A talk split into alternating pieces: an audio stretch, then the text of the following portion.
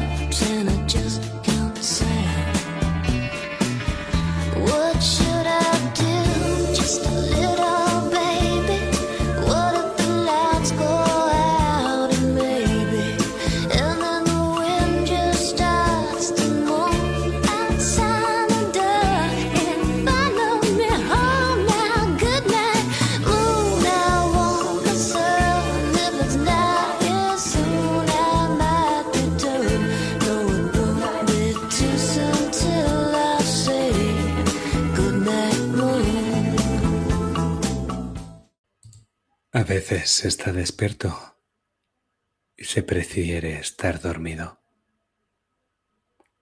Se prefiere dejar de sentir el whisky quemando el paladar o los nudillos doloridos. A veces uno se quiere dejar llevar, soltar el freno de mano y dejar que la carretera te lleve y te lleve. A veces uno quiere dejar de estar despierto y simplemente olvidar.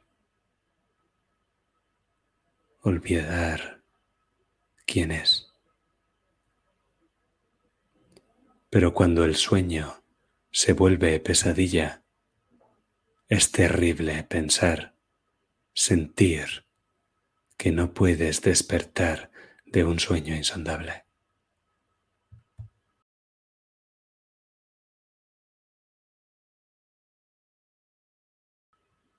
Pero esa noche en la luna azul, yo todavía me sentía muy despierto. Lo tenía frente a mí, al que todo el mundo apuntaba como mi hombre.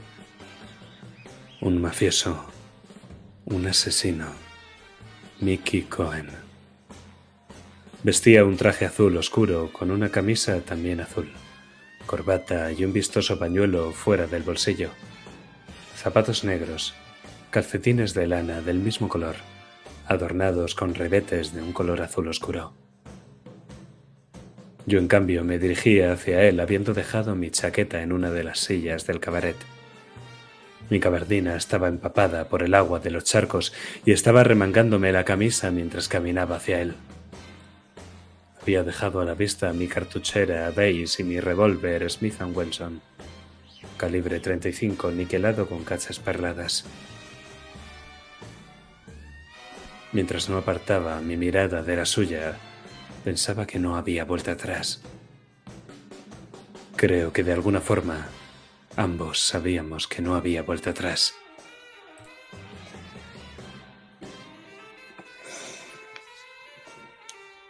Y vemos a Mickey, a ese hombre, no apartar los ojos de ti, Dexter, mientras se saca ese pañuelo y se limpia la sangre de los nudillos. Y mientras arrastran dos de sus hombres al tipo que le ha partido la cara contra esa barra.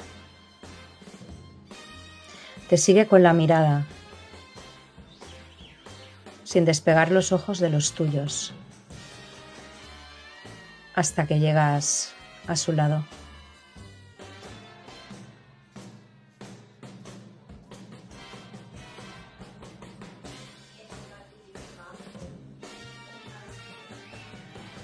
¿Tú quién cojones eres? Un vasito de Bacardí y otro para mi amigo. ¿Bacardí? ¿Qué puta mierda es eso? ¿Quién bebe esa mierda en esta ciudad? Aquí solo se toma whisky. Y pega un golpe con el vaso encima de la, de la barra. ¡Joe! Limpia. Y un camarero viene. Señor Cohen, sí, claro. limpia la mesa y vuelve a servirle un vaso. ¿Le gusta beber? Levanta el vaso, le pega un trago, lo deja secamente sobre la barra. ¿Y tú qué crees, Mequeterfe? Sabe, creo que es de sabios desconfiar de aquellos hombres que no quieren beber. No lo hacen porque les gusta controlarse a sí mismos. Y si no se controlan con el alcohol por delante, es que no pueden hacerlo en lo absoluto.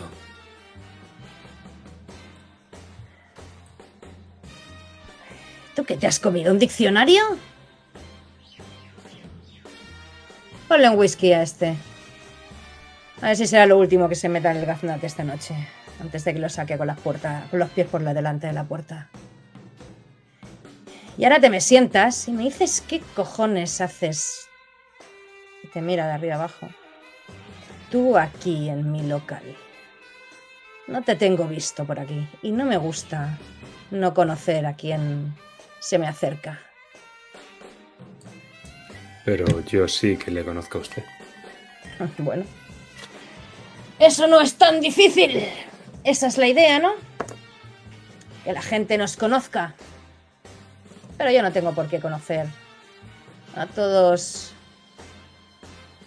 Policía no eres, así que... ¿Qué estás buscando? ¿Trabajo? ¿O qué? Algo así.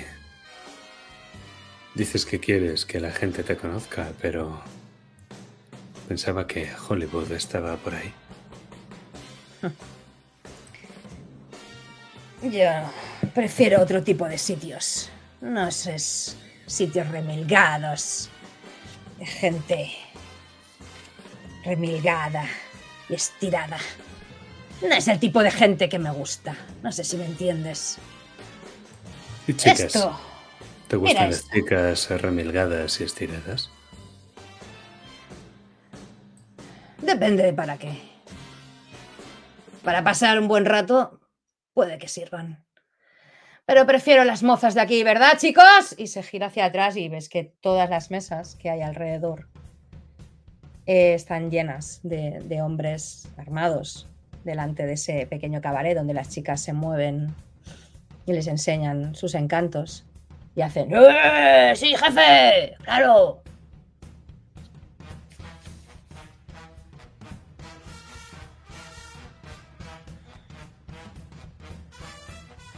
Verá, es el trabajo el que me trae aquí, pero no un trabajo que espere conseguir de usted, señor Cohen. Señor Cohen, tócate los cojones. A mí llámame Mickey. Tantas tonterías de señor Cohen. Por lo menos hoy te voy a dejar que me llames Mickey. Así que vamos al grano. Tienes ese whisky que tienes en el vaso de mi tiempo. De acuerdo. Tira el trago. Señor Cohen, creo que le debo algo de sinceridad y me tengo a mí mismo por un hombre honrado. Vengo a proponerle un acuerdo. Bien, pues venga, suelta por esa boquita.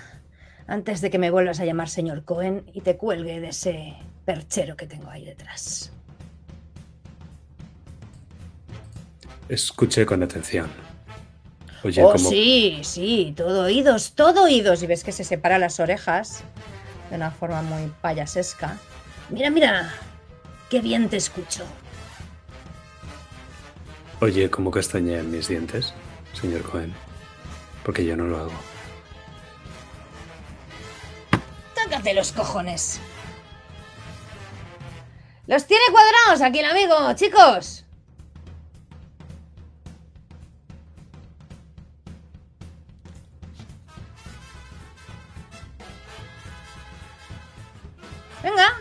¿Estás esperando algo?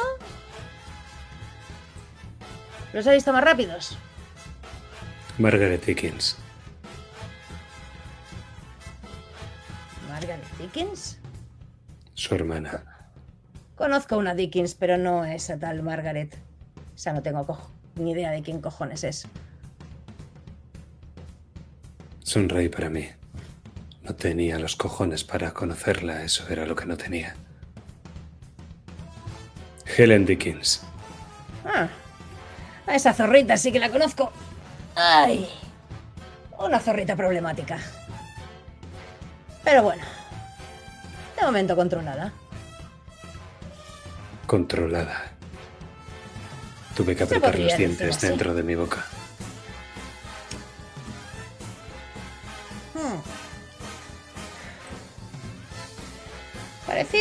Una mosquita muerta, pero la verdad que dio de sí. Hasta que se puso un poco tontita. Pero bueno, ya se le pasará. ¿Y qué tienes tú con esa Helen? ¿Por qué vienes a hablarme de ella? ¿Y por qué tendría que contarte yo nada de ella? Pues porque el enemigo de mi enemigo es mi aliado. Hablas con muchos enigmas de esos raros. Eso es más cosa de otros. A mí no me vengas con tantas tonterías. Al grano, chaval. Te quedan dos tragos. Señor Cohen, esta ciudad está enferma. Las bacterias y las enfermedades campan por ella a sus anchas. Hacen enfermar a nuestras mujeres y atraen a nuestros hombres con ideas políticas. ¿Ha oído hablar del socialismo? Y en ese momento, cuando terminas tu retaíla, te engancha de la pechera y te, te empotra contra la pared enfrente. Justo muy, muy cerca de ese perchero, pero no te ha llegado a colgar de él. Ves que por lo pequeño que es, ha conseguido levantarte del suelo, es más bajito que tú. Pero te ha levantado como si. como quien levanta a una mujer. Te he dicho. Y se hace el silencio en el bar. que no me llames señor Cohen. Y no será esta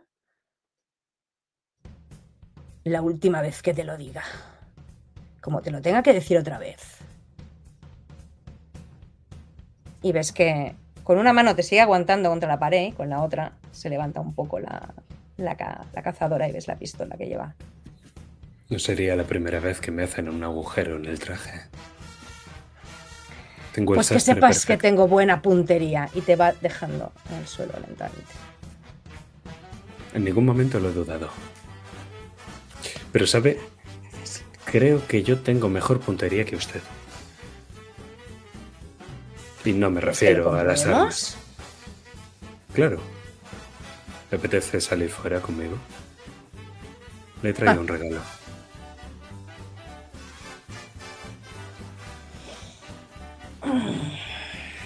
Un regalo. Bien. ¿Sabes qué, chaval? Voy a salir fuera contigo. Pero al igual no te gusta lo que pasa fuera. Y ves que el tío te, te- te aplana un poco el traje, te lo tensa un poco. Dice, tú delante. Y automáticamente ves que se levantan como 15 tipos de las mesas, lo que se lo vean mirando, y les hace así con la mano. en plan, No, no. Esto es cosa mía. Y notas su aliento mientras subes la- las escaleras por la espalda.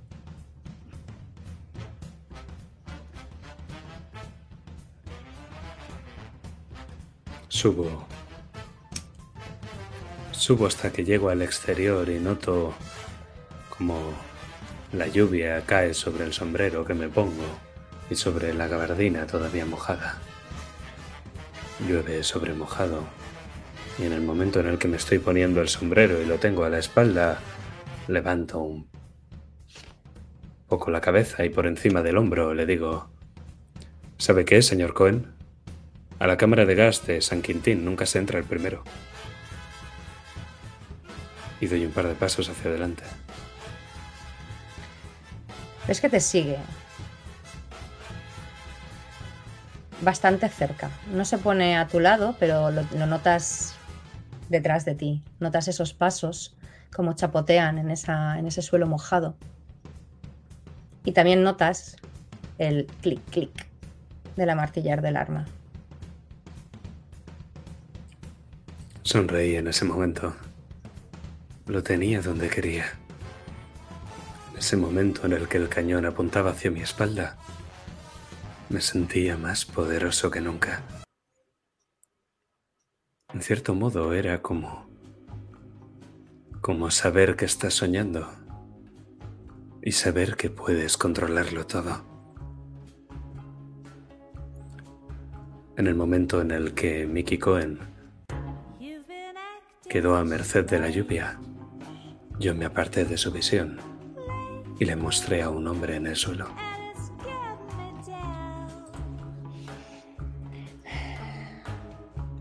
¿Y esto? ¿Este es mi regalo? Los he visto mejor envueltos. pero no mejor entregados. Su nombre es Franz Spellmans y quiero, creo que se puede imaginar a qué votó en las últimas elecciones. Puedo decirle que no votó en América.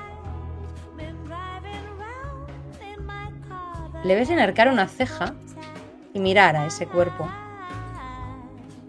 que está temblando en el suelo, sangrando, tal como lo dejaste. Y por primera vez te mira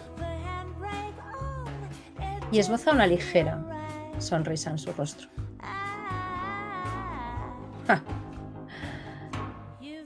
Vaya, vaya, vaya. Esa sí que no me la esperaba, chaval. O sea... que es un Frankfurt.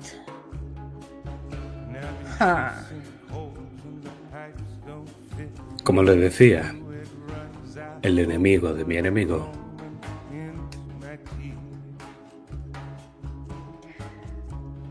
Bien. Para empezar como has empezado, las cosas empiezan a ir un poco mejor. Y se mete los dedos en la boca y hace... pega un silbido. Y en menos de nada, cero coma, aunque no los has notado cerca, aparecen tres tipos del luna azul. Y Mickey les hace un gesto y dice, cógete a este Frankfurt, que me voy a divertir esta noche. Aquí el muchacho me ha traído un regalito. Me gusta que la gente sepa cuáles son mis debilidades, por decirlo de alguna forma. Bien, chaval, bien. Dejadlo en el cuartito. En un rato voy. No quiero quitarle mucho tiempo de su diversión de esta noche.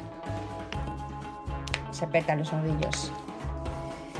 Estuve a punto de decirle señor Cohen, pero me mordí la lengua en el último momento. Te pasa una mano por el, por el hombro. Te da un par de, de- de golpes que te hacen tirarte un poco hacia adelante. Tiene unas manos muy grandes y muy gruesas. Y ahora nos vamos a tomar un par de copas. Que ahora sí te las has ganado. Y supongo que querrás algo a cambio de este regalito mientras bajáis por las escaleras. Solo una dirección. Mm, No quiero mucho más. solo una dirección. Bueno. Eso puede ser fácil, ¿o no? Eddie, un par de whiskies. Para mí y para el chaval. Por cierto, te tiende la mano. Mickey Cohen. Ahora ya nos conocemos como Dios manda, ¿no? Dexter Raymond. Estrecho la mano y por mí fundimos en negro.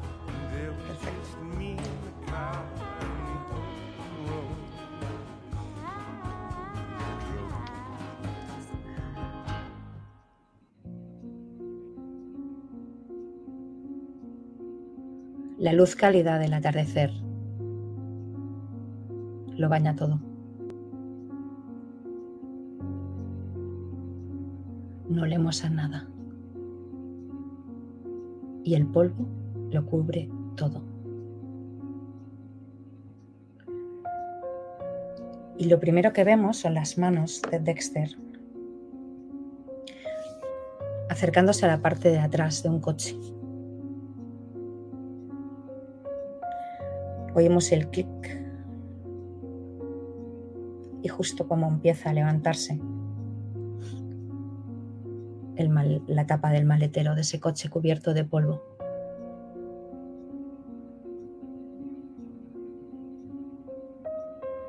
Vemos cómo baja la cabeza para mirar lo que hay en su interior, pero en ese momento, en ese silencio, se empieza a escuchar algo.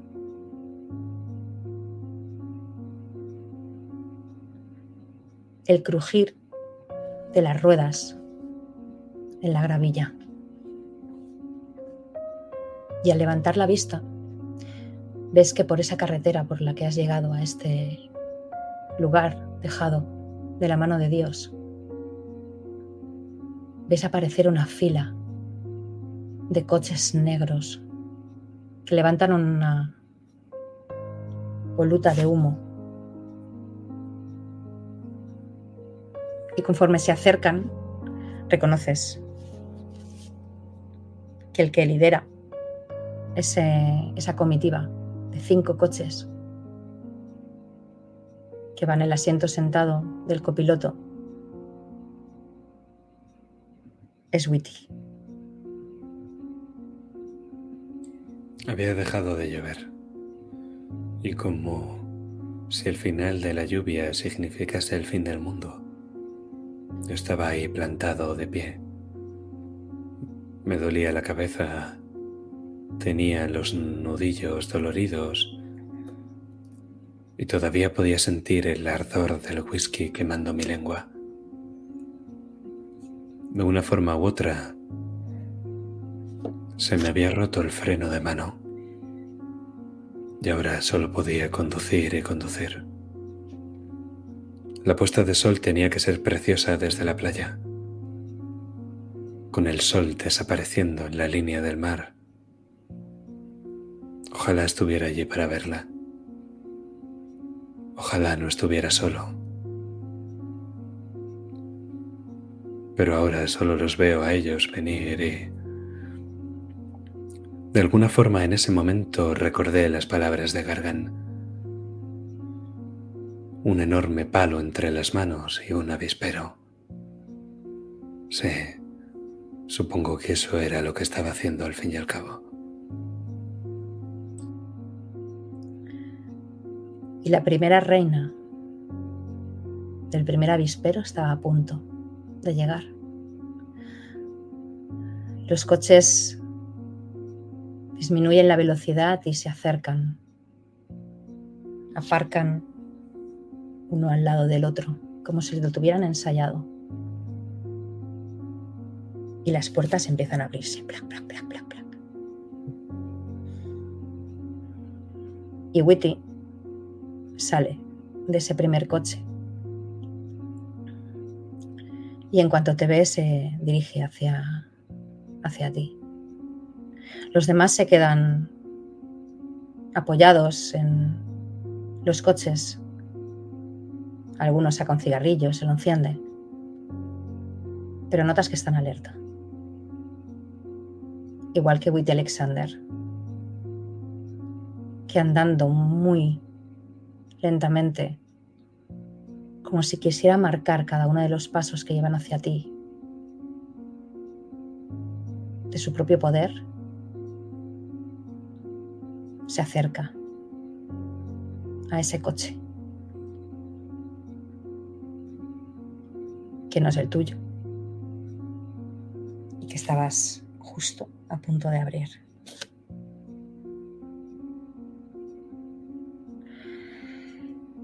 Bueno, aquí me tienes. Espero que esos cabrones estén por llegar pronto. O eso es lo que me dijiste, ¿no? ¿Vas a cumplir el trato? ¿Qué fue lo que le dije?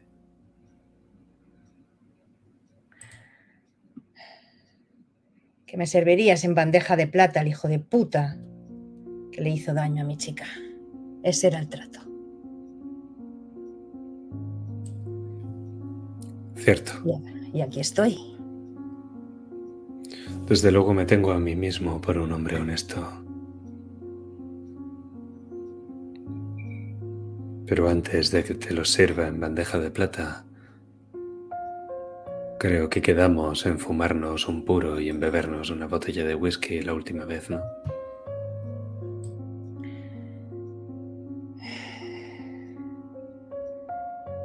Sí, algo así. Pero no esperaba venir aquí a tomar whisky. Aunque lo del cigarrillo... Y se saca un paquete. Le da un par de golpes. Pa, y te lo ofrece. Empecemos por aquí. En el casino acabaremos con la otra parte del trato. Lo que quieras. Sin problemas. Encendíes el fósforo para prender bien mi cigarrillo y conforme vi cómo la llama se apagaba pensé que uno de los dos no llegaría al casino.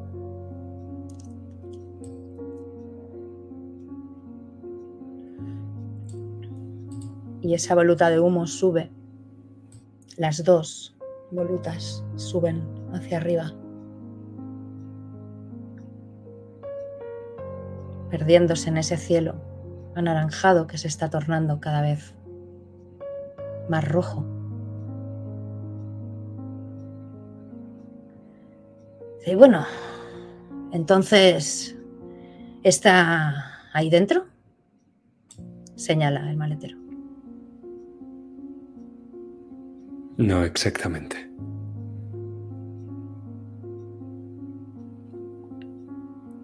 Un nombre, ¿no?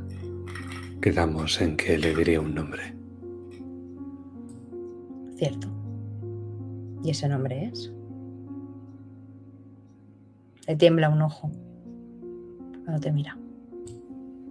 Me acerco a él.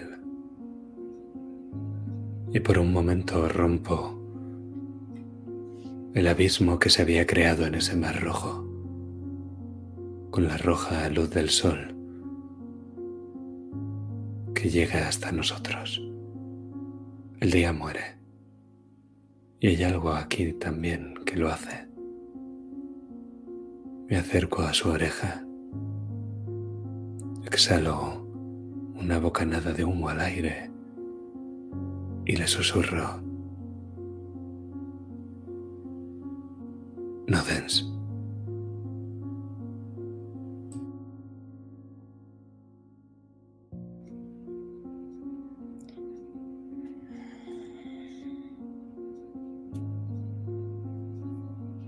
queda por unos instantes perplejo. Nodens. ¿Qué mierda de nombre es ese? Yo no hago las reglas ni bautizo a nadie. Le digo lo que sé. Y es que la luz argentea, sea como sea, fue la que le hizo eso a Helen Dickens. Ves que se empieza a poner rojo, a exhalar por la nariz como un toro. ¿Esos putos locos? Y Yo pensando que Barron estaba metido en esto. A esa zorra no le queda ni un telediario. ¿Sabe una cosa, Whitey? Creo que mi California no se parece en nada a su California.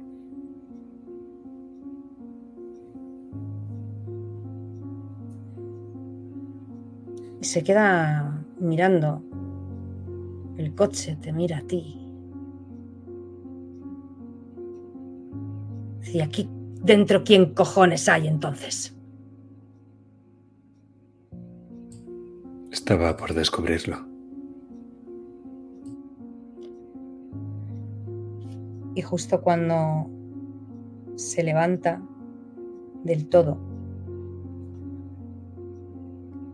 el maletero de ese coche, vemos como las dos cabezas desde atrás, la tuya y la de Witty, miran hacia adentro. Y fundimos a negro.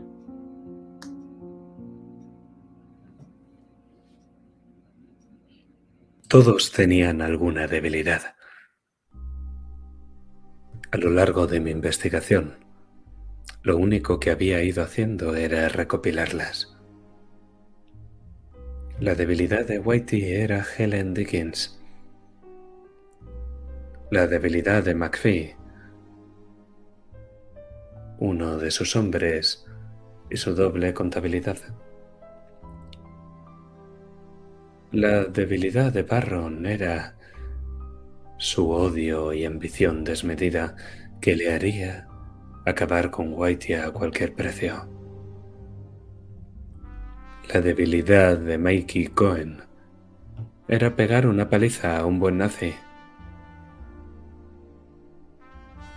Eso me hacía preguntarme cuál era la mía.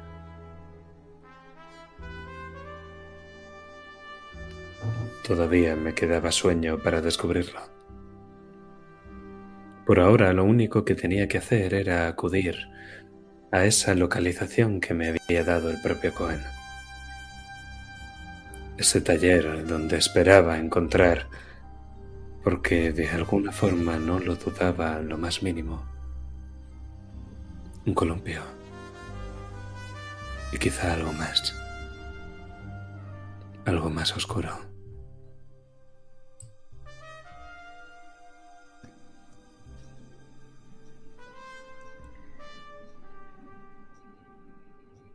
Y el camino no fue precisamente corto. Dejamos la ciudad atrás hace ya mucho rato. Hasta San Bernardino. Al borde mismo del desierto. Tal como te dijo Mickey, no tenía pérdida.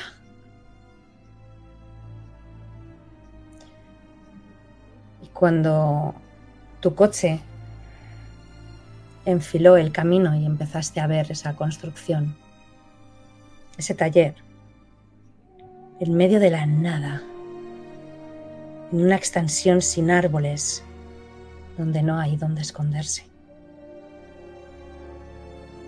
Y tampoco donde nadie te puede oír gritar. Los jardines tenían cierto aire embrujado. Era como si en todo ese terreno de alrededor unos pequeños ojos salvajes me vigilasen desde más allá de las sombras. Las sombras que ese sol mortecino con su luz cálida empezaba a crear. La propia luz tenía algo de misterioso. No pude evitar mirar a todas partes.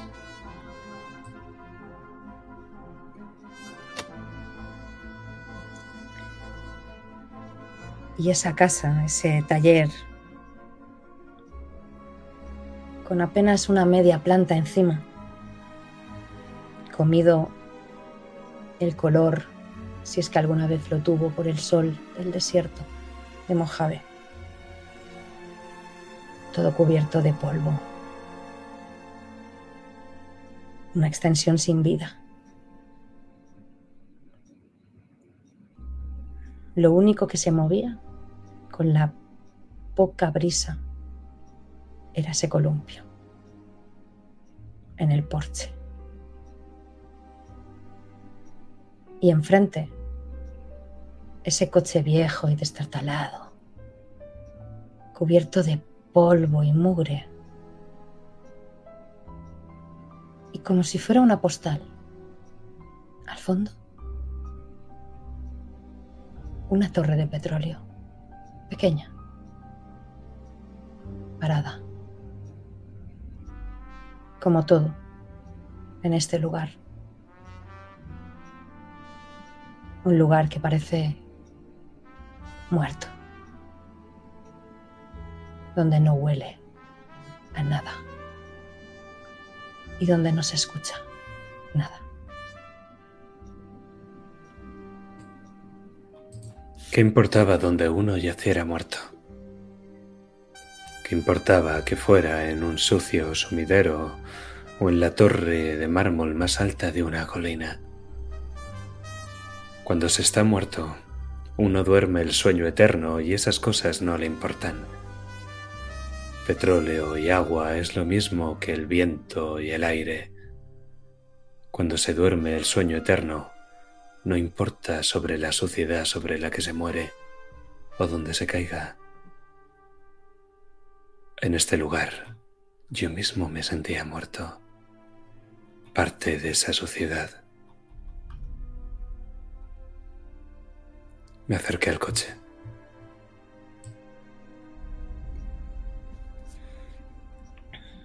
Y cuando tus pies se acercaron crujiendo en la seca arena del desierto,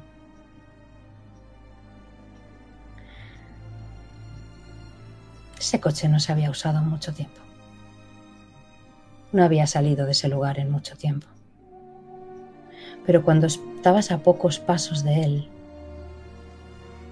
justo al lado de las escaleras de ese porche, con la puerta de cristal sucia. Escuchaste algo en este silencio.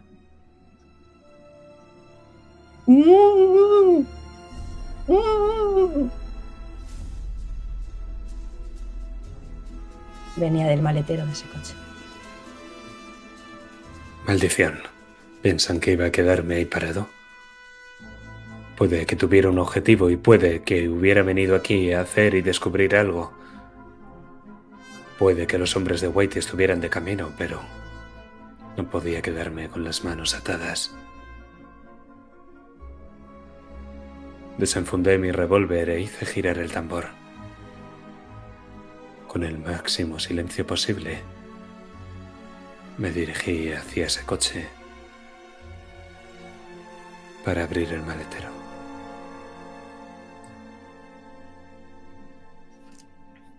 Y en ese momento ese maletero se abre.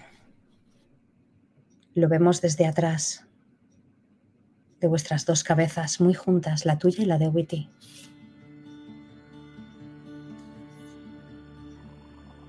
Y cuando miras,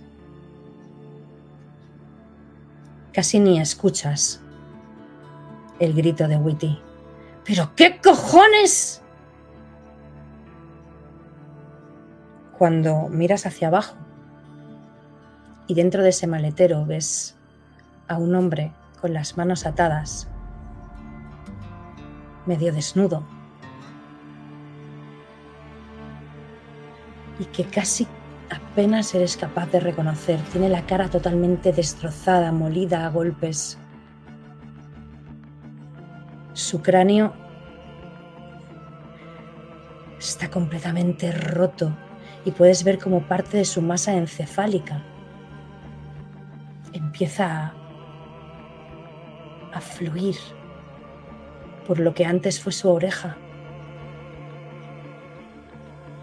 El rostro totalmente desfigurado, los dientes arrancados y el cuerpo magullado lleno de sangre por todas partes. Pero lo reconoces. Lo reconoces por lo que lleva agarrado en la mano. Esos dos dados, ese llavero que siempre llevaba colgando del bolsillo. Barl Triborn.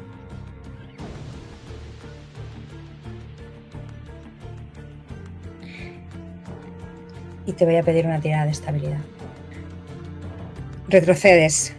No puedes evitarlo, te tambaleas. Es tu amigo, joder. No lo puedes evitar. Le pasaría a cualquiera. No puedo describirles cómo me sentía en ese momento. Pese que algo dentro de mí me decía lo que iba a ver en ese maletero, pese que algo dentro de mí sabía que tanto Helen Dickens como Ed Palais como yo mismo acabaríamos en ese maletero en algún momento, no podía soportar que eso le pasara a Barla. Lo he dicho antes y volveré a decirlo. Era más que un amigo. Era mi hermano.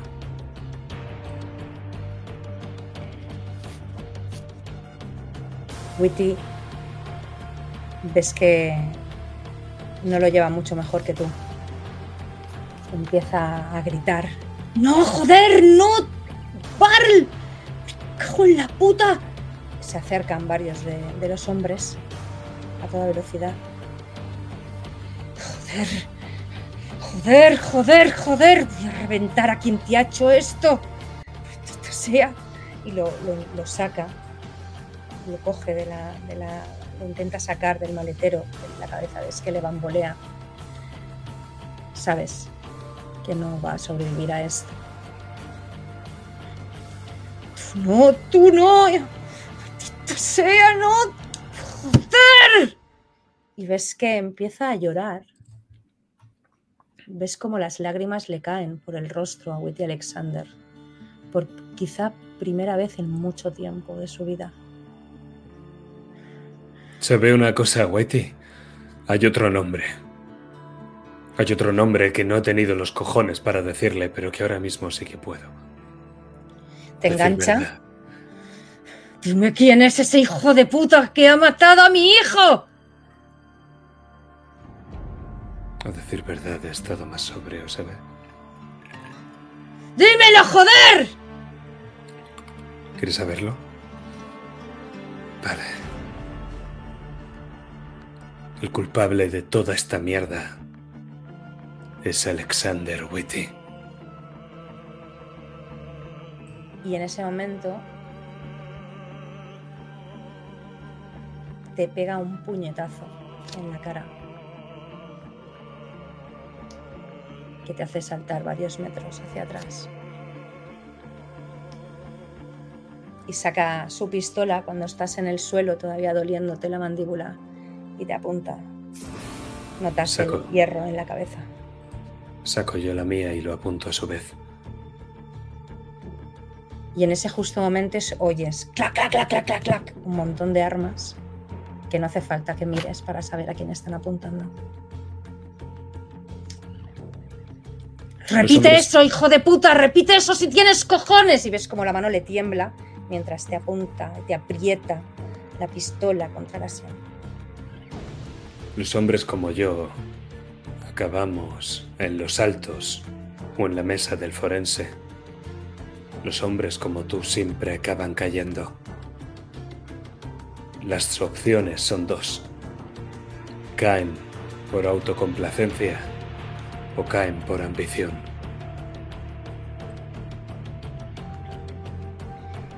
Y mientras notas el frío del arma apretando en tu cabeza, Dexter, y ves a este hombre que está totalmente fuera de sí, amartilla el arma, que resuena ese sonido en el silencio de este lugar. Y en ese momento, cuando estás a unos segundos de una bala del calibre 22 que reviente la puta cabeza.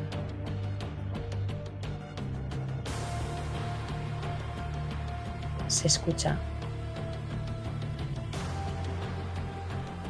cierta distancia unos coches llegar.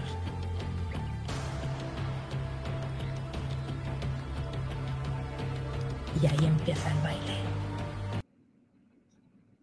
Desde los coches por tu ángulo periférico de visión ves que empiezan a, a salir armas y todo sucede casi a cámara lenta. Los hombres de Witty se giran, aunque él te sigue apuntando a la cabeza, por lo menos hasta que suenan los primeros disparos.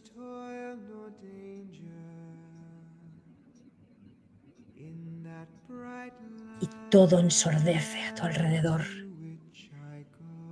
Los disparos proceden de los coches y algunos hombres de Witty empiezan a caer reventados.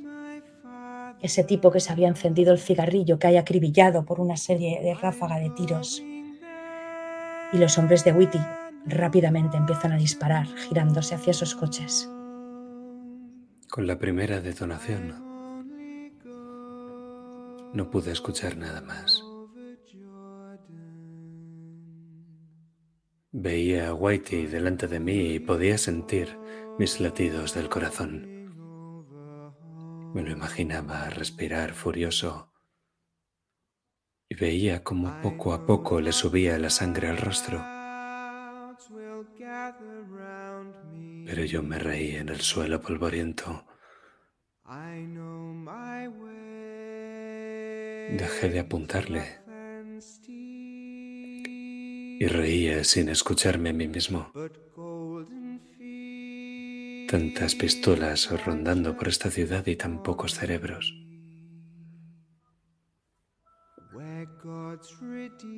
Siempre les pasaba lo mismo, autocomplacencia o ambición. Suelen olvidar que en Hollywood siempre hay un trato que se puede hacer y que yo no solo había hecho uno.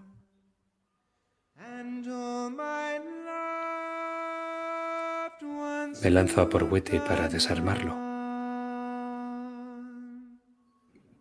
Vale.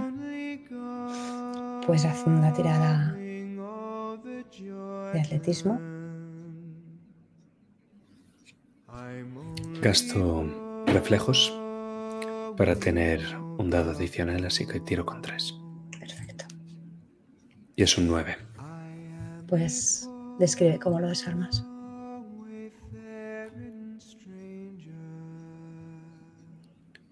Ese hombre no valía el plomo de mi bala.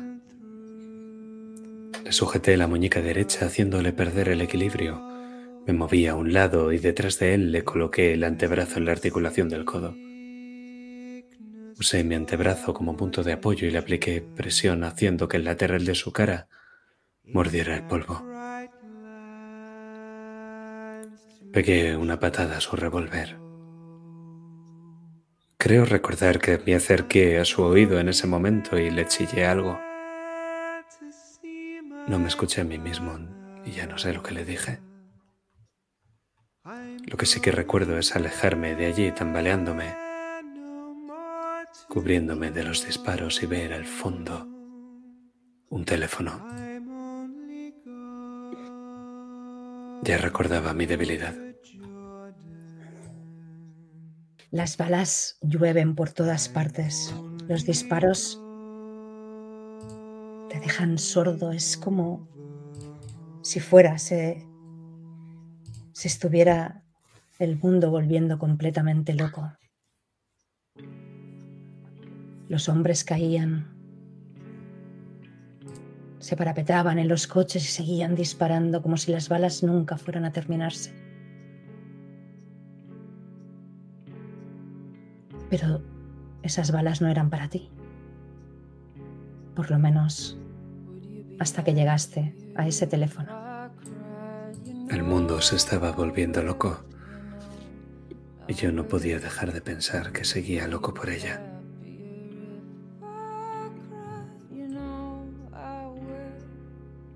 Y curiosamente, ese teléfono que no habías visto antes es la única cosa en este maldito lugar de muerte que no estaba manchado de polvo.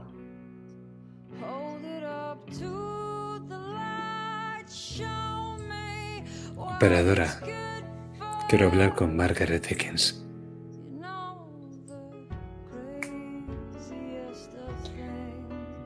Y tras unos segundos, que quizás te se hicieron eternos, una voz. Quizá lo único que pueda mantenerte cuerdo ahora mismo. o hacerme perder la cordura. Estaba al otro lado. ¿Sí? Señorita Dickens, Señor Raymond, recuerda lo que le dije sobre el whisky y que un buen scotch se bebe sin hielo. lo recuerdo. Le dije que bebemos el buen alcohol sin hielo porque si sentimos que quema es que tiene que quemar. Es como cuando se apura un fósforo lo máximo posible y la llama chamusca los dedos. ¿Dónde estás, Dexter? Oigo disparos. Cuando nos conocimos, usted me dijo que algo terrible le había pasado a su hermana, señorita Dickens. Bien, algo terrible pasa a mí también.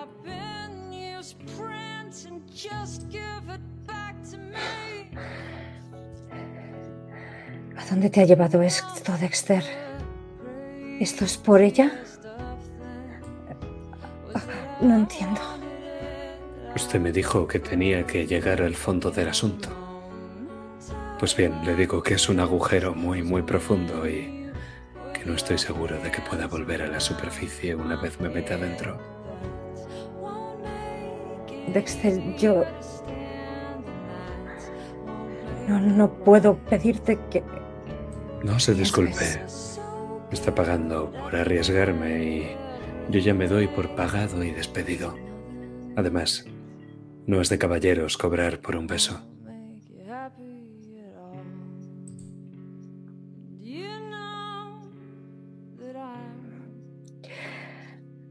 Esto no tenía que... Yo... Por favor,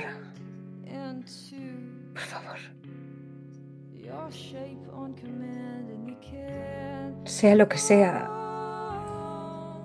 estés donde estés, consigue salir de ahí. Es lo último que te pido.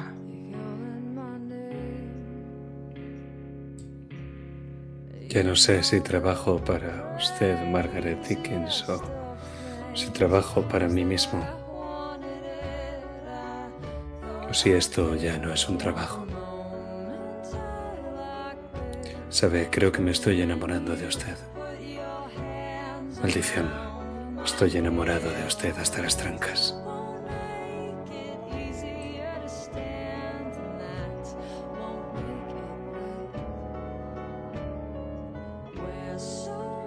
Pues entonces vuelve.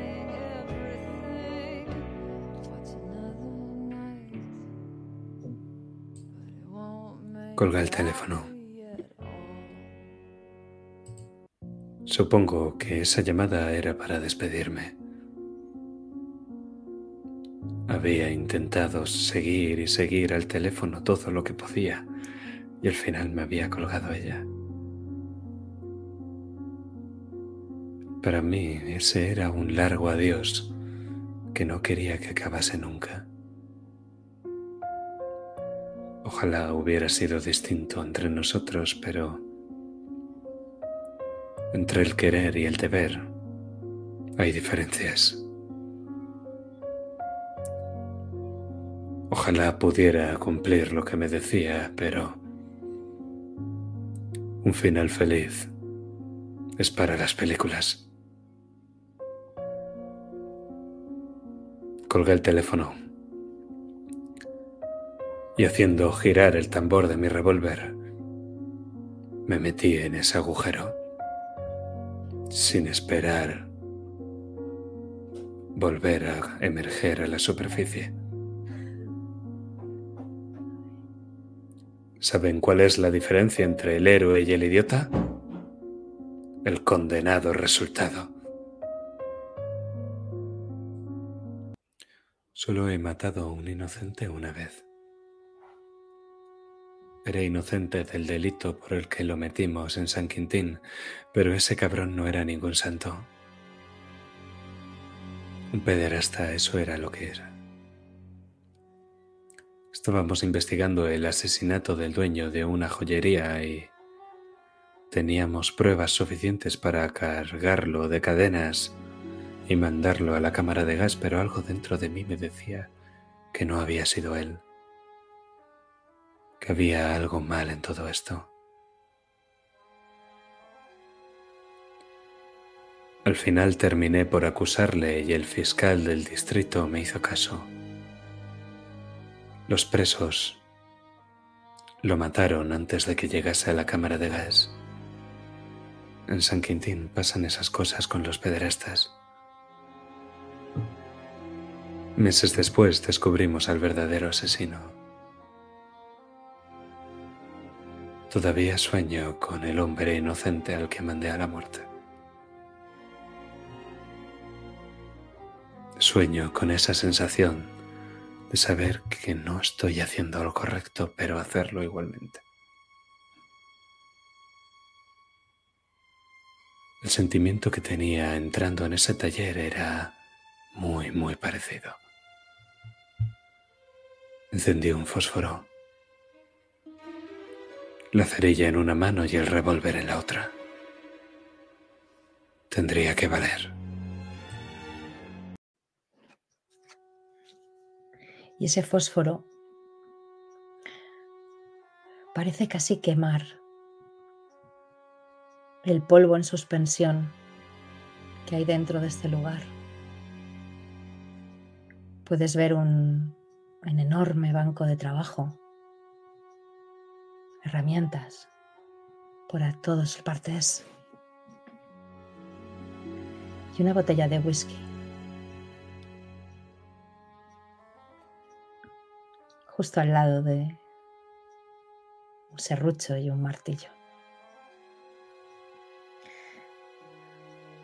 Al fondo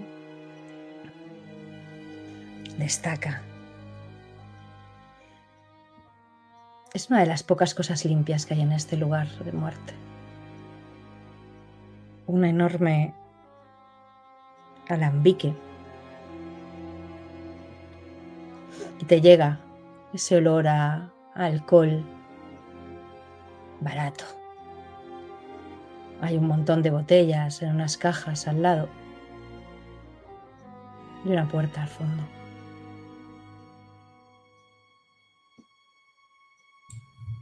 Me acerqué a la botella de whisky. Agité el fósforo que ya se estaba apagando y encendí uno nuevo. Busqué polvo en su etiqueta, en el cristal o en el tapón. Estaba limpio. A medio llenar. Black Coac, uno de los buenos.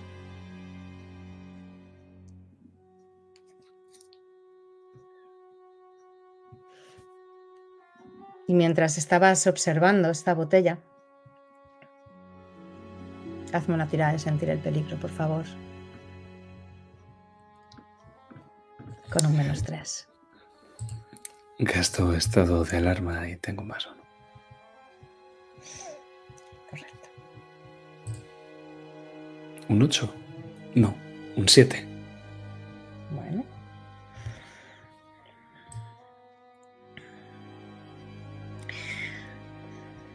No lo has escuchado llegar hacia ti.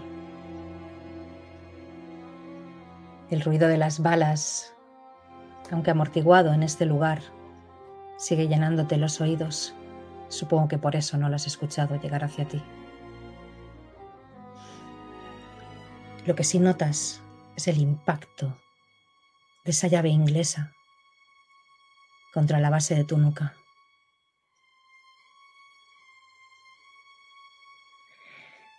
Y caes al suelo. Me dobló. Pueden doblarme. No soy el edificio del ayuntamiento y ese tipo me dobló. Pero todavía estás consciente. Las luces parpadean ante tus ojos. Por un momento crees que todo se va a fundir a negro. Pero empiezas a volver a enfocar la vista. Notas el calor de, algún, de algo corriendo por tu cuello. y notas como ese hombre se te echa encima. Es más pequeño que tú. Con los ojos medio parpadeando ves a un tipo pequeño, sucio, huele a sudor, a tabaco, a whisky.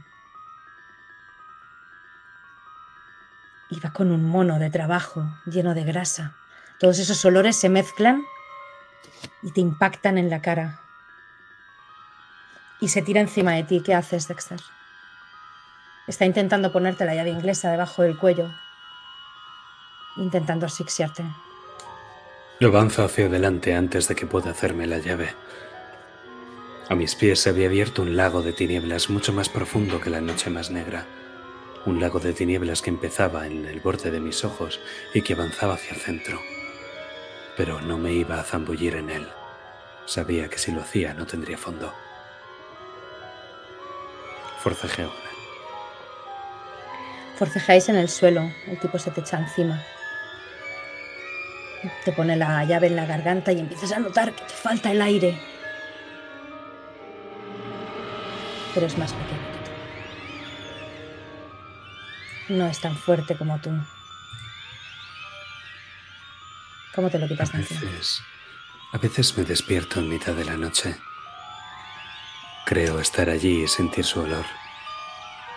Siento el combate y la derrota de mi respiración conforme los dedos grasosos y el metal me aprietan el cuello y la tráquea.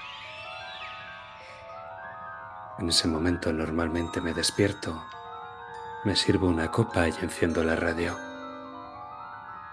Pero el sueño me persigue desde entonces. La pesadilla no acaba como acabé yo. Solo hay una diferencia entre el héroe y el idiota. Le pego un golpe de boxeo directamente en la mandíbula. Intento doblarlo. Y en el momento en el que él se echa para atrás, yo aprovecho para meterle una patada en la rodilla. Se queda ante mí arrodillado y entonces un gancho con la derecha que le doy justo en la barbilla.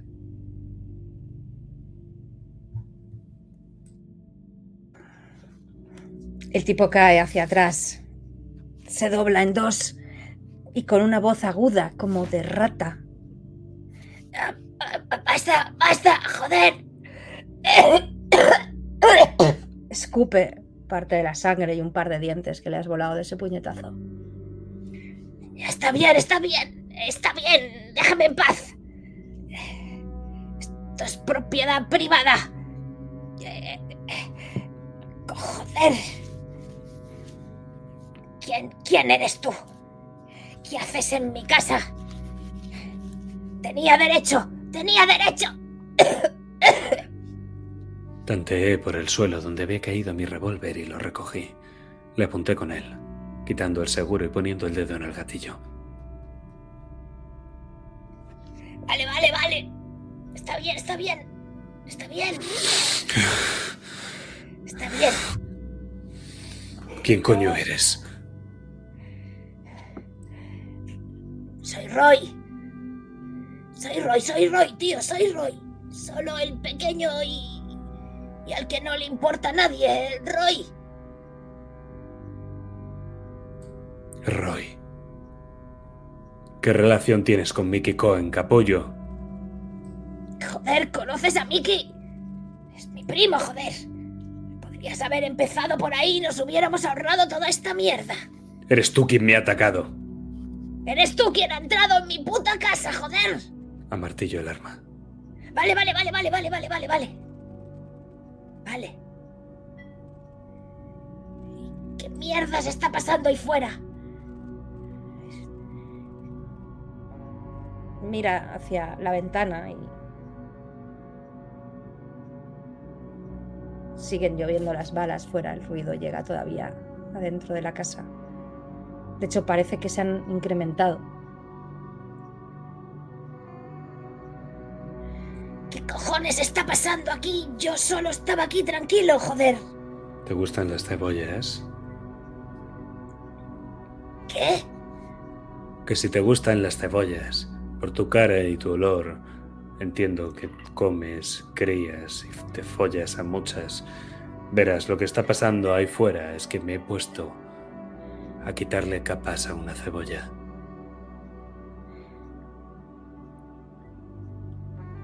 Qué cojones tiene que ver conmigo todo esto y con mi primo? Si se puede saber. Me acerco hacia él un par de pasos rápidos. Le pongo la pistola justo debajo de la barbilla.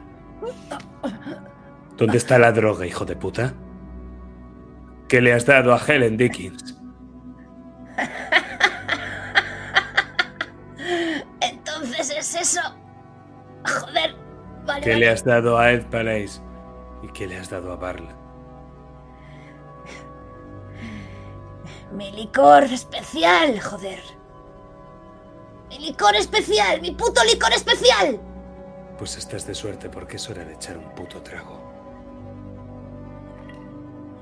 Lo, lo destilo. Lo destilo yo mismo. Eh, No hago mal a nadie, joder. No hago mal a nadie. No hago mal a nadie. Ay, ay. Pero baja ese arma, te llevaré, si quieres, donde lo tengo, pero... ¿Cómo coño se cura? ¿Curarse? Eso se pasa, no. Bueno, si tomas demasiado, puede borrar los recuerdos, pero al final todos acaban volviendo a recordar, joder. Le Tampoco le con di tanto a ninguno de ellos como para... Le pego con la culata fuerte en la cara. ¡Coño!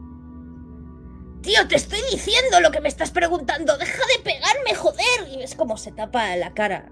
Es un pobre diablo. Es un hijo de Caín. Si él es el licor lo que quieres, lo tengo abajo. Bajamos y te lo doy el que quieras. Llévate el que quieras, me da Tú igual. delante. Tú vas delante. Claro, claro. Sin problema, sin problema. No, no pasa nada. Pero deja de pegarme, deja de pegarme, joder. Deja de pegarme.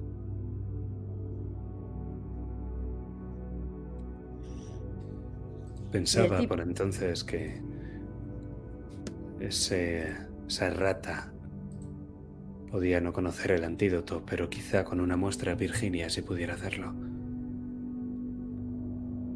Necesitaba hacerme con una botella, dos, las que fueran, una muestra. No me fiaba de este tipo.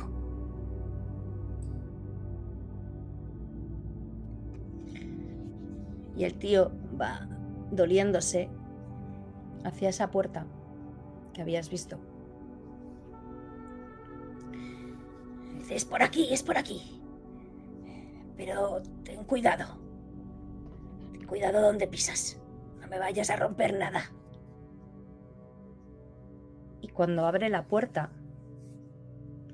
ves que al otro lado, en vez de haber una habitación o un cuarto o cualquier tipo de... pisas tierra. Es como si hubiera cavado un enorme hoyo hacia abajo. Y suspendido en una especie de construcción, como si fuera una algún tipo de grúa, ves una jaula. Una jaula enorme. Y que tiene una puerta. Es por aquí. Es la única forma de bajar. Abajo es donde crecen lo que le he hecho al vodka para que sea especial. Yo lo descubrí, yo lo descubrí. Sí, yo lo descubrí. Es el único sitio donde crecen esos malditos bastardos. ¿Cuánto tiempo tuviste a Helen en esa jaula, capullo? A la zorrita rubia. Par de semanas, creo. No me acuerdo muy bien.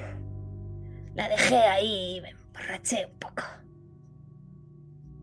Mickey quería que se olvidara de ciertas tonterías. Bueno, en realidad Mickey no sabe muy bien lo que hago. Eso es un secreto profesional mío. Ni siquiera al idiota de mi primo se lo he contado. No le voy a decir el ingrediente secreto a cualquiera. A mí me lo vas a decir.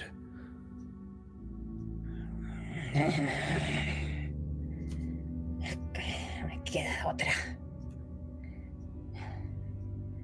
Así que pase, pase, señorito. Tú primero. Está bien, está bien. No te fías del viejo Roy. No pasa nada.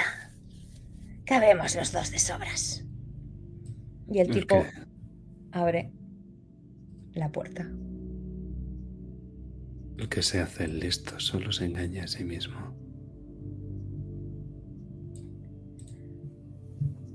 Descorre el pestillo, abre la puerta. Y te fijas que en la jaula, en los barrotes, hay. están manchados de sangre.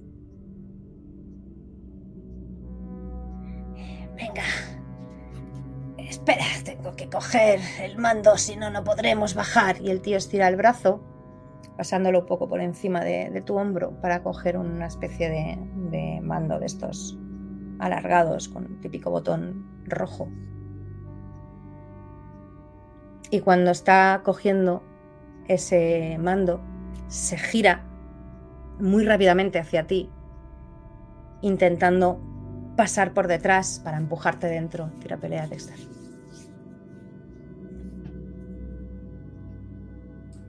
Normal la tirada, ¿no? Muy bien.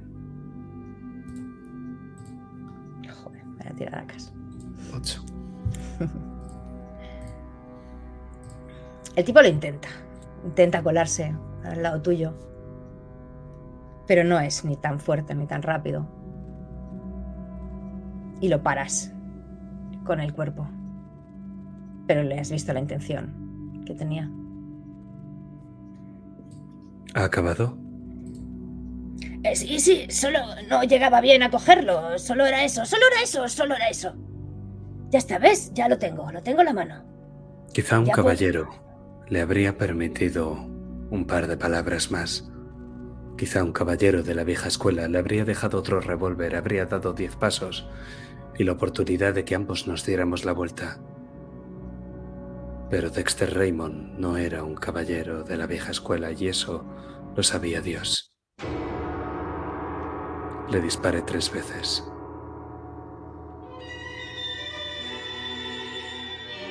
El mando saltó de sus manos como si lo hubieran golpeado y él se llevó ambas manos al estómago. Escuché como las manos golpeaban contra su cuerpo. Y luego cayó hacia adelante. La mejilla dando en los barrotes de hierro.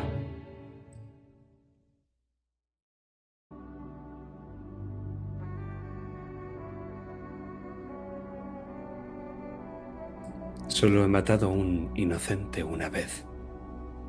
Esta vez no era. No, esta vez no lo era. Manchando esa jaula, manchando esos barrotes, como empiezan a chorrear, con la cabeza colgando, apoyado en esa jaula. Y te vemos a ti, Dexter, dentro de ella y con ese mando en las manos. Apreté el botón. Una vez se ha ido tan hondo en el agujero, solo se puede seguir bajando.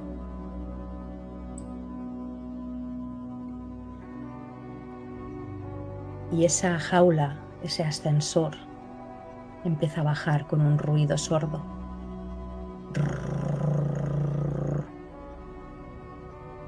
Miras hacia arriba y ves como esa estructura que ahora mismo es lo que te separa de una muerte segura, ya que por debajo puedes ver lo hondo y profundo que es este agujero. Si cualquiera de esas cintas, de esos tornillos se soltara ahora mismo,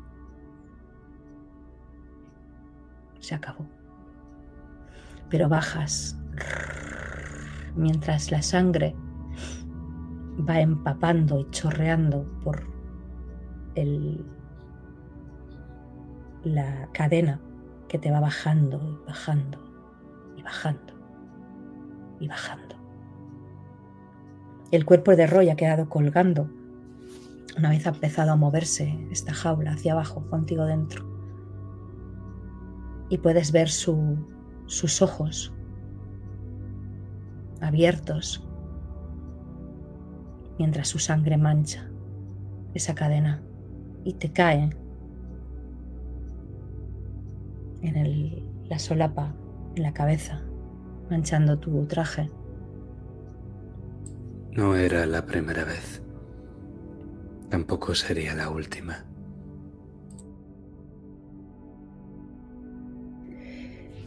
Y después de un largo tiempo, ¡pum! notas el golpe. Has tocado suelo. Te cuesta un poco que tus ojos se acostumbren, ya que el lugar está profundamente oscuro. Pero a los pocos segundos te das cuenta de que por alguna razón mínimamente puedes ver. Hay algo en esas paredes que refulge con un extraño brillo.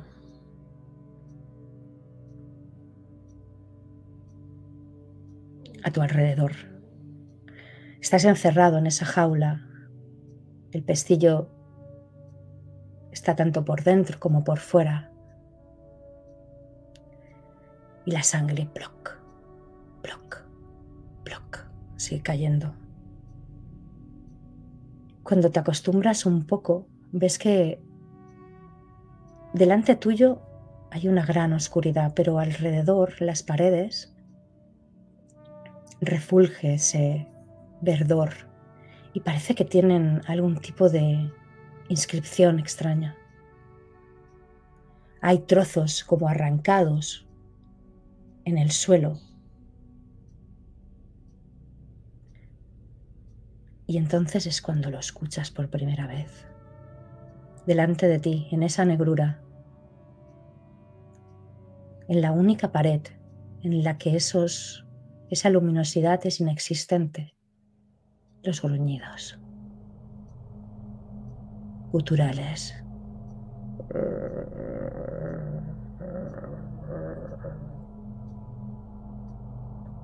Unos gruñidos que se acercan. Oyes el arrastrar de pasos. No sabes cuántos hay, pero hay más de uno. quizá tres, cuatro, seis, y cada vez se acercan más en tu dirección. Hasta que empiezas a ver unas sombras de largos brazos, cubiertos de pelo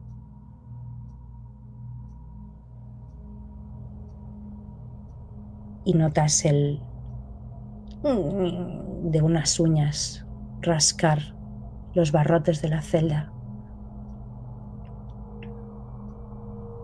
Cuando están suficientemente cerca ves sus rostros. Pero eso no se le puede llamar rostro.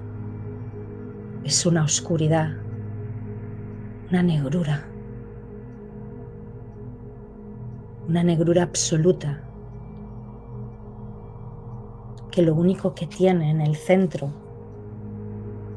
es una miríada de dientes afilados como las rocas en un acantilado.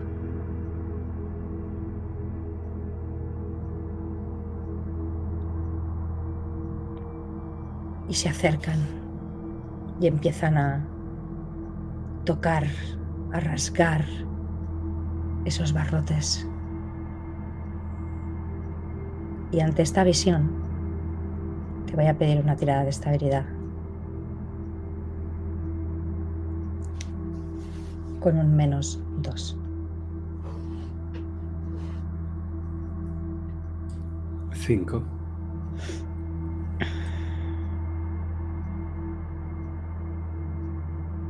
Vale.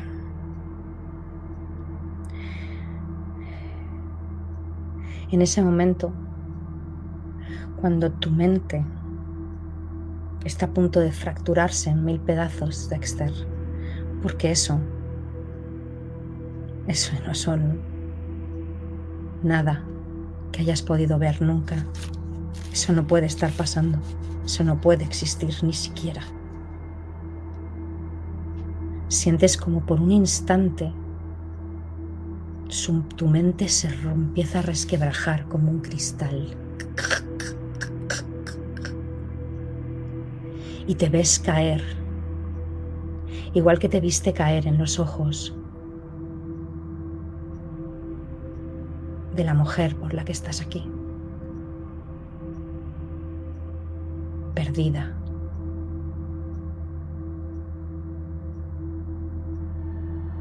Y sabes lo que le pasó a Helen. Cómo se rompió su débil y frágilmente. No fue por el licor. No. Dos semanas, ha dicho ese bastardo. Dos semanas. A ti te han bastado unos pocos segundos para casi romperte en mil pedazos. Y ella estuvo aquí dos jodidas semanas. Pero tú no eres Helen Dickin. Tú eres el jodido Dexter Raymond. Y esos cristales de tu mente vuelven a juntarse. Has estado muy cerca. Y lo sabes. Pero sigue siendo tú.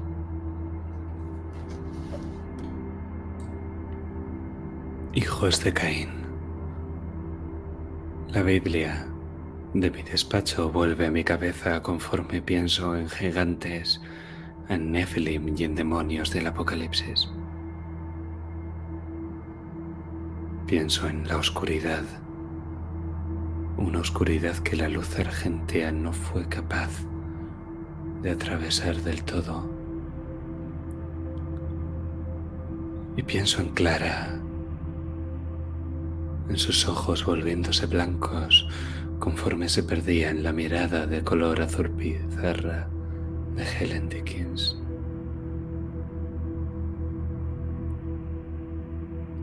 Dexter Raymond es un hombre metódico, ordenado. Dexter Raymond no olvida un dato. Y Clara dijo que no desean la carne de los vivos. Así que cojo el cadáver de ese hombre y lo ofrezco.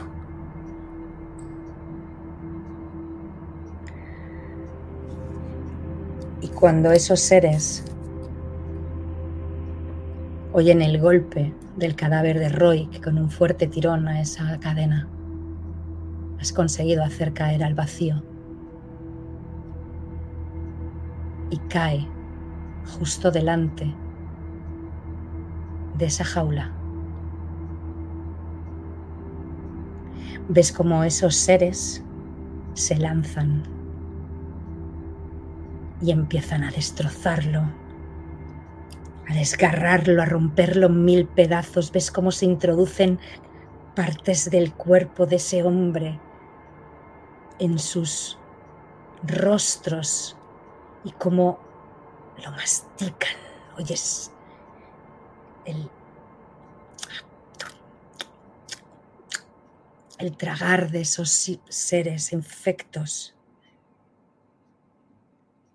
Y en pocos segundos, lo que antaño fue un hombre solo un amasijo de vísceras, carne por la que se pelean estos seres. Y hazme una tirada de estabilidad ante esta escena, por favor. Esa imagen que estás viendo y por la que te quedas unos segundos totalmente congelado es algo que preferirías no tener que haber visto jamás. Y no te lo vas a poder quitar de la cabeza en mucho tiempo.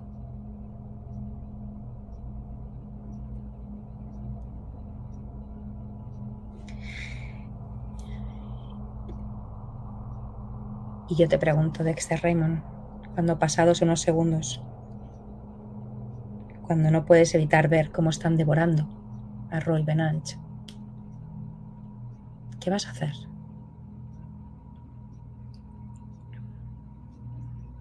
A tu alrededor ves que hay un estas cuevas, este lugar. Esas paredes luminiscentes parecían adentrarse hacia alguna dirección. O puedes intentar volver a subir. Estoy demasiado metido hasta el fondo como para querer llegar a la superficie.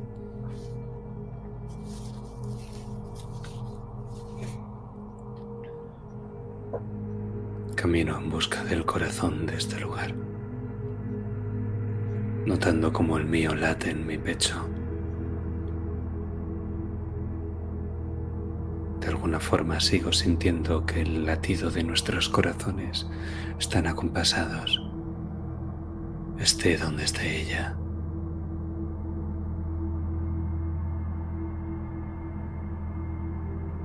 Camino al ritmo de la percepción.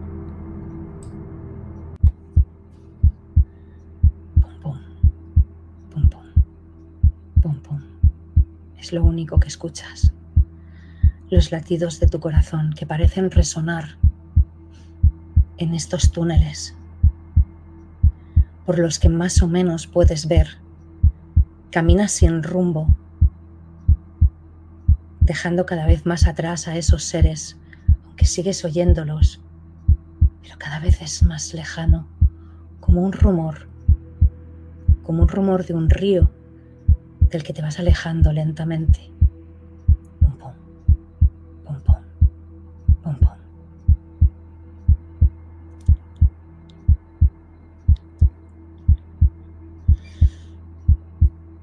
A derecha, izquierda. Pierdes totalmente la noción del tiempo y del espacio en este lugar. Las paredes llenas de esos extraños grabados, incomprensibles, que te permiten ver y seguir avanzando. Tropiezas con algunas de esas piedras como arrancadas de la pared. Algunas están amontonadas como si estuvieran esperando que alguien las recogiera. Y al final de uno de esos caminos parece que no tiene salida, aunque ves que justo a la derecha se abre otro camino. Ves una sombra en el suelo.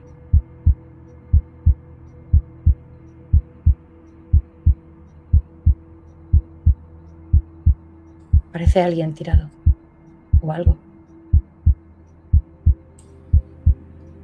Apunto con el cañón del arma. Pongo un pie delante del otro, intentando que mis zapatos no resuenen. Y cuando estoy a la distancia suficiente, enciendo el fósforo.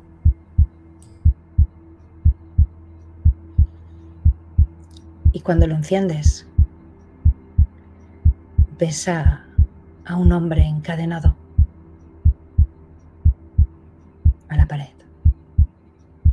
una gruesa cuerda. Está manchado de sangre, golpeado, con moratones en la cara, pero parece que respira. Cuando te acercas lo suficiente, ¿lo reconoces? Joder, es el puto Ed Palais.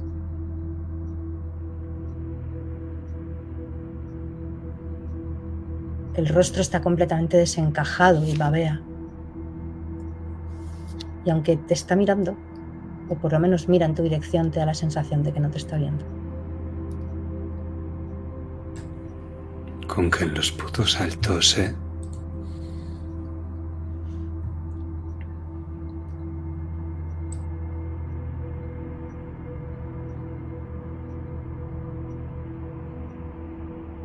Tío, el tipo ni se mueve, ni se inmuta, como si no estuvieras allí. Y justo cuando lo estás observando, la luz del fósforo ilumina ese pasillo, ese túnel, uno igual por los que has venido. Igual hasta que tu fósforo hace que reluzca algo metálico.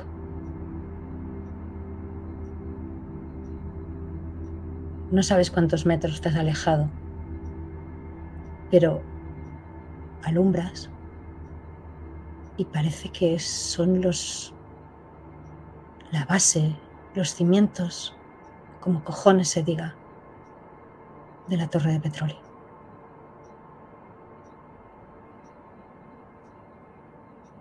Hacia arriba, un punto de luz. Muy arriba, pero está ahí. ¿Será la luna?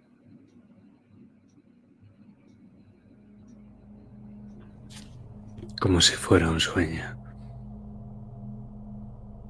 Ella brillaba ahí arriba, dando una promesa de salir de aquí, una promesa de vida más allá. Pero aquí abajo todo estaba muerto. Y lo muerto no duraba mucho. Tenía que llegar al fondo del asunto.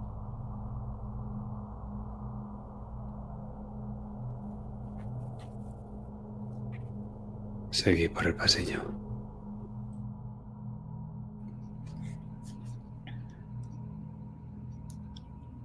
Avanzas por ese pasillo. Y al final, al final de todo,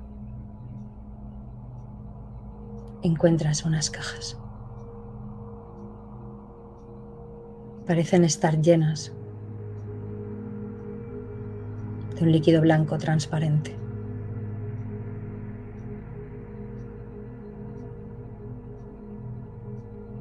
como esperando ser recogidas, como aguardando. Sin etiqueta.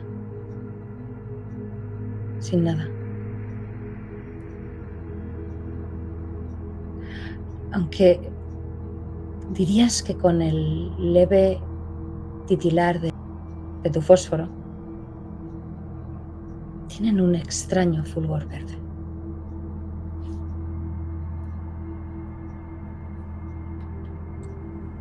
Bingo. Eso era lo que necesitaba. Eso era lo que me había llevado hasta aquí. Y era lo que tenía que sacar.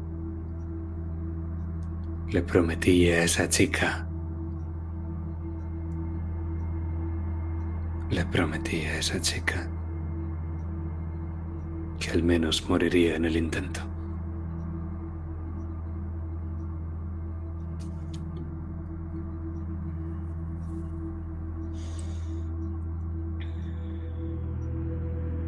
Y las tienes. Las que te quieras llevar, dos, tres botellas. Seguro. Tu queridísima amiga. Con esto encontrará la manera de despertarla. ¿O eso crees? Virginia nunca te ha fallado, ¿no? No. Y espero que no lo haga ahora.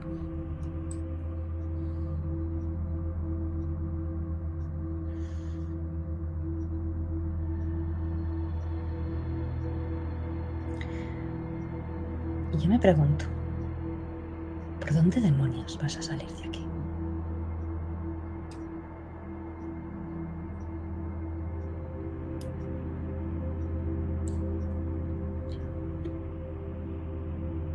Vuelvo hacia el lugar donde estaba Ed Palés.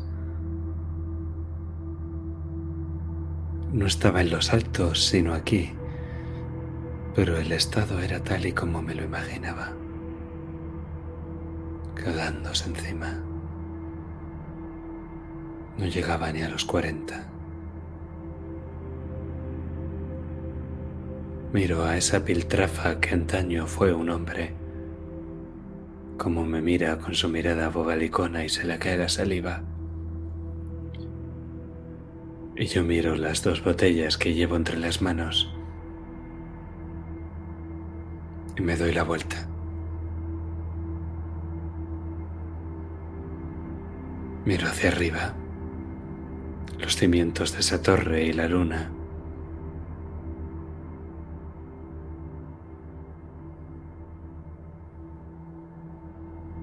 Solo hay dos formas de salir de aquí. Solo hay dos formas de terminar si eres uno de nosotros.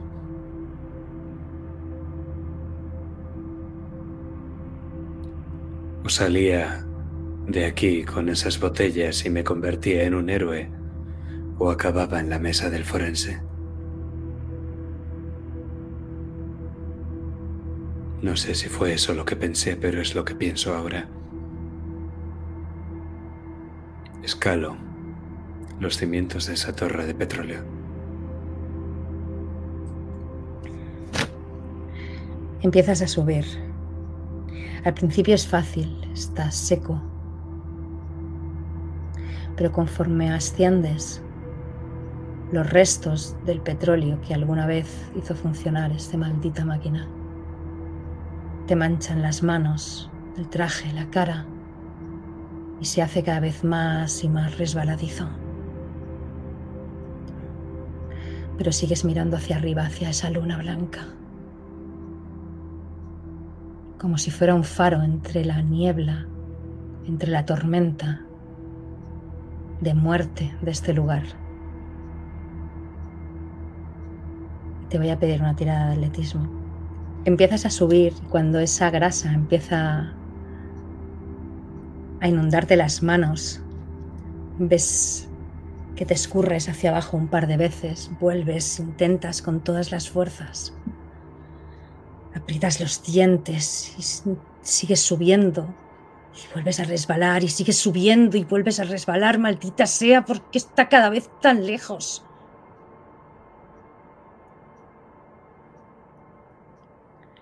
Y en una de esas veces intentas coger uno de los hierros que parece firme. Pero en cuanto pones tu peso en él, notas el crujir de esa zona metálica donde te acabas de apoyar. Y lo ves todo muy despacio. Sabes que se va a romper. Tienes muy pocos segundos para intentar asirte de alguna forma como sea.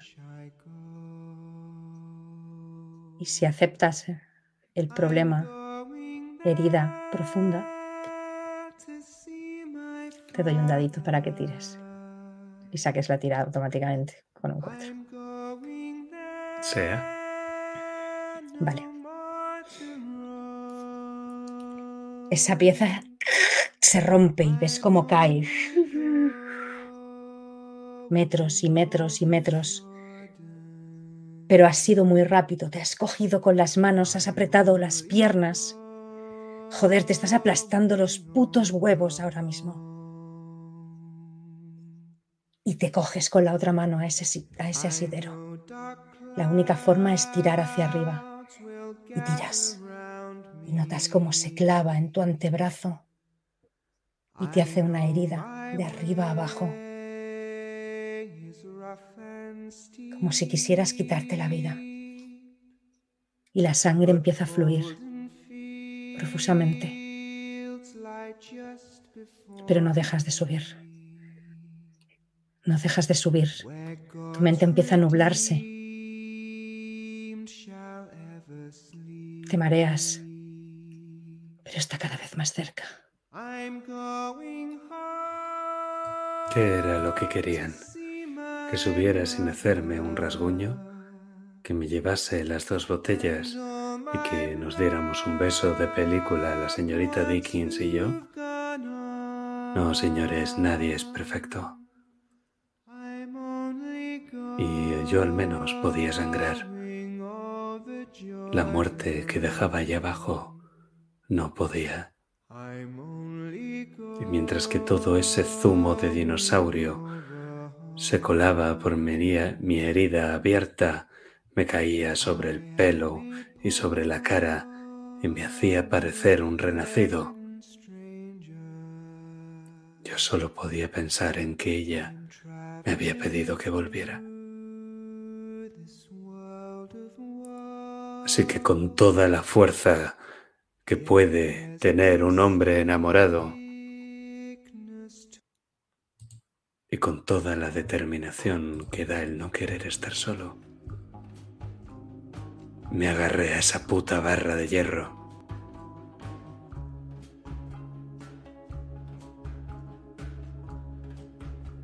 Porque yo también quería mi final de película.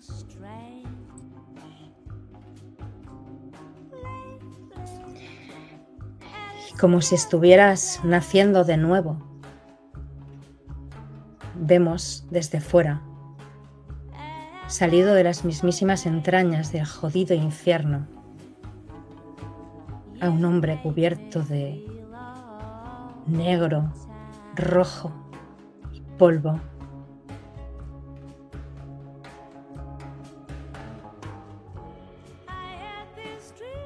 Y desde la altura de esa torre y antes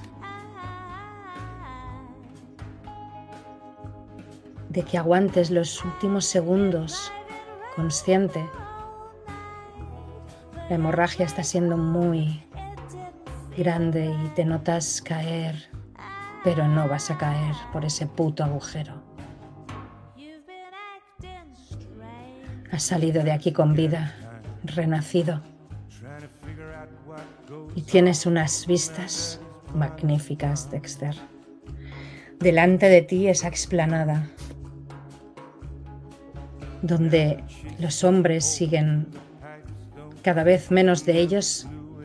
Han caído muchos. Los de Witty, los de Barron y el ejército que ha venido detrás. Ves a McPhee de pie detrás de todos esos coches y cómo sus hombres acribillan a unos y a otros. Sonreí Sí. de medio lado. Ese hombre me había prometido que estaría ahí a un golpe de teléfono y de verdad que lo estaba. Supongo que enterarse de la doble contabilidad le había cabreado un poco.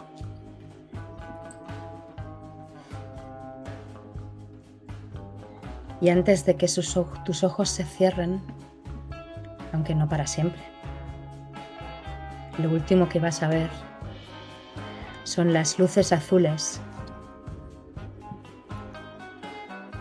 de los coches de policía que levantando una polvareda aparecen en escena en esa colina.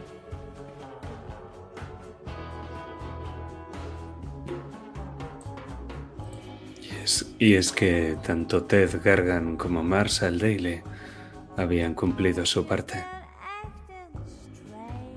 Unas pocas palabras y un dólar de plata. Y la amistad que empezó con un intento de pegarme un puñetazo había terminado deseándome suerte y que por favor volviera. Cuando lo mandé a la comisaría del downtown con una idea más o menos clara de lo que pensaba hacer. Y ahora conforme veo las luces de policía, río y algo de petróleo sale de mi boca. Me apetecía fumarme un cigarrillo, pero si me encendía un fósforo, puede que todo saltara por los aires. Así que me tragué las ganas de fumar. Y lo último que pensé antes de sumirme en un sueño casi eterno fue en que no entiendo a las mujeres.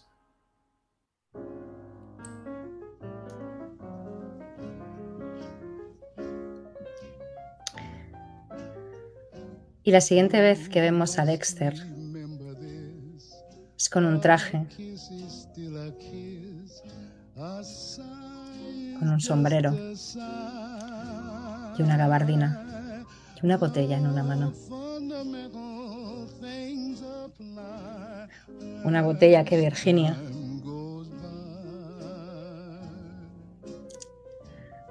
le ha dado unas pocas horas antes, entrando en esa mansión que quizá pensó que jamás volviera a pisar. Estaba limpio, aseado, afeitado y sereno, y no me importaba que se me notase. Virginia me había recomendado una botella de vino tinto que, en el fondo, siempre supe que ella quería para que nos tomásemos juntos. Sé que en el fondo se alegraba por mí.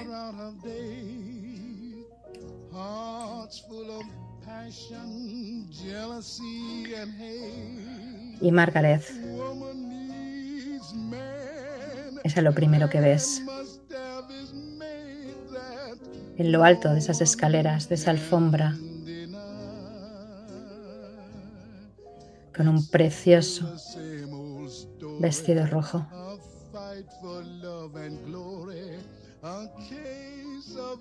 Y una mirada de anticipación que se cruza con la tuya. Muchas cosas he dicho aquí de Margaret Dickens, pero en ese momento a mí me pareció un halcón maltés, hecho de ese material del que se forjan los sueños.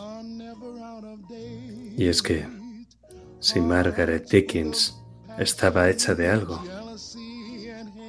era de sueños. Lo supe desde el momento en el que entró en mi despacho. Supe desde ese momento que este sueño sería insondable.